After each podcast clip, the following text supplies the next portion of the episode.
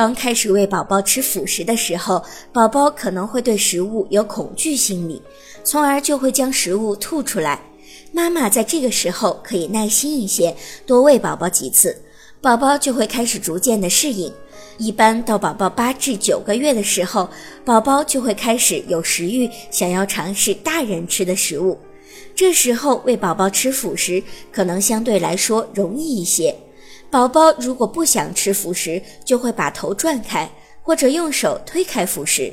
宝宝如果不想吃辅食，妈妈就不要强求。这时，妈妈可以尝试引起宝宝的食欲，比如将碗里的辅食装作放进自己的嘴巴里，然后大动作的咀嚼，引诱宝宝观察你的动作，这样就可以引起宝宝的食欲，然后再尝试喂宝宝吃，这时就会比较轻松一些。